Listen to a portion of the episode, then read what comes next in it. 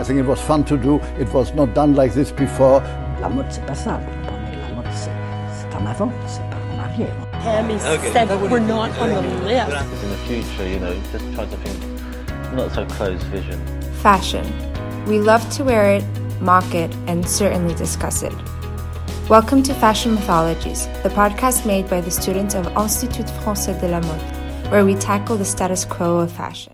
Okay, I see. You think this has nothing to do with you. You go to your closet and you select, I don't know, that lumpy blue sweater, for instance, because you're trying to tell the world that you take yourself too seriously to care about what you put on your back. But what you don't know is that that sweater is not just blue, it's not turquoise, it's not lapis, it's actually cerulean. However, that blue represents millions of dollars and countless jobs. And it's sort of comical how you think that you've made a choice that exempts you from the fashion industry when in fact you're wearing a sweater that was selected for you by the people in this room.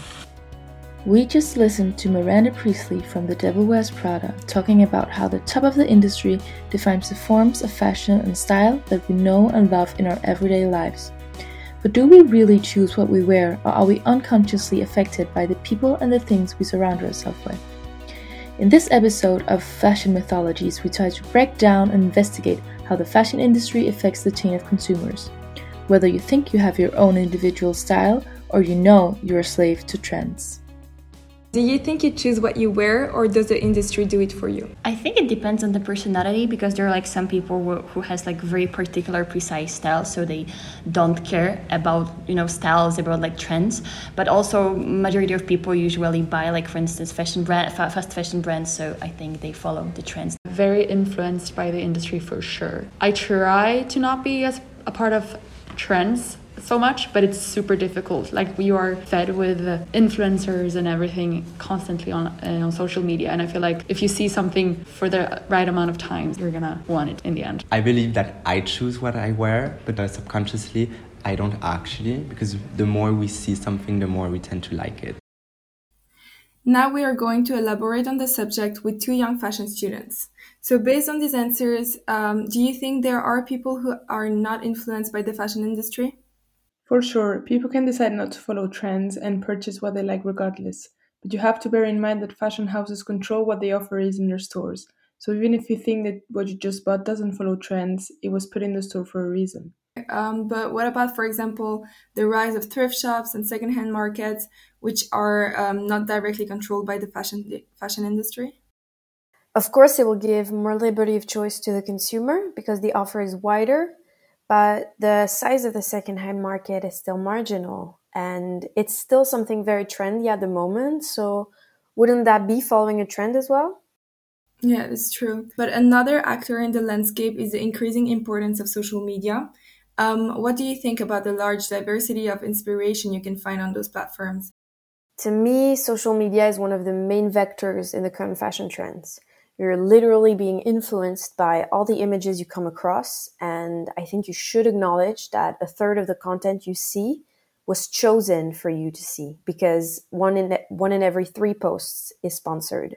So even if you don't consciously follow fashion houses or specific brands on social media, you're still being influenced by people wearing their products.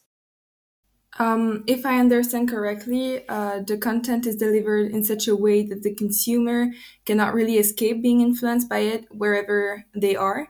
Uh, so, how would you explain the difference on how people dress in different cities such as Berlin, London, Paris? Of course, I know I don't dress the same when I'm at home in Biarritz than when I am in Paris. I think that this happens because we want to adapt and dress accordingly to the culture that we are surrounded by. Okay, so last question. Um, do you actually think you choose what you wear? I think I'm slowly but surely realizing I'm not choosing what I wear, and I'm rather influenced by the people in my environment and the kind of content they consume.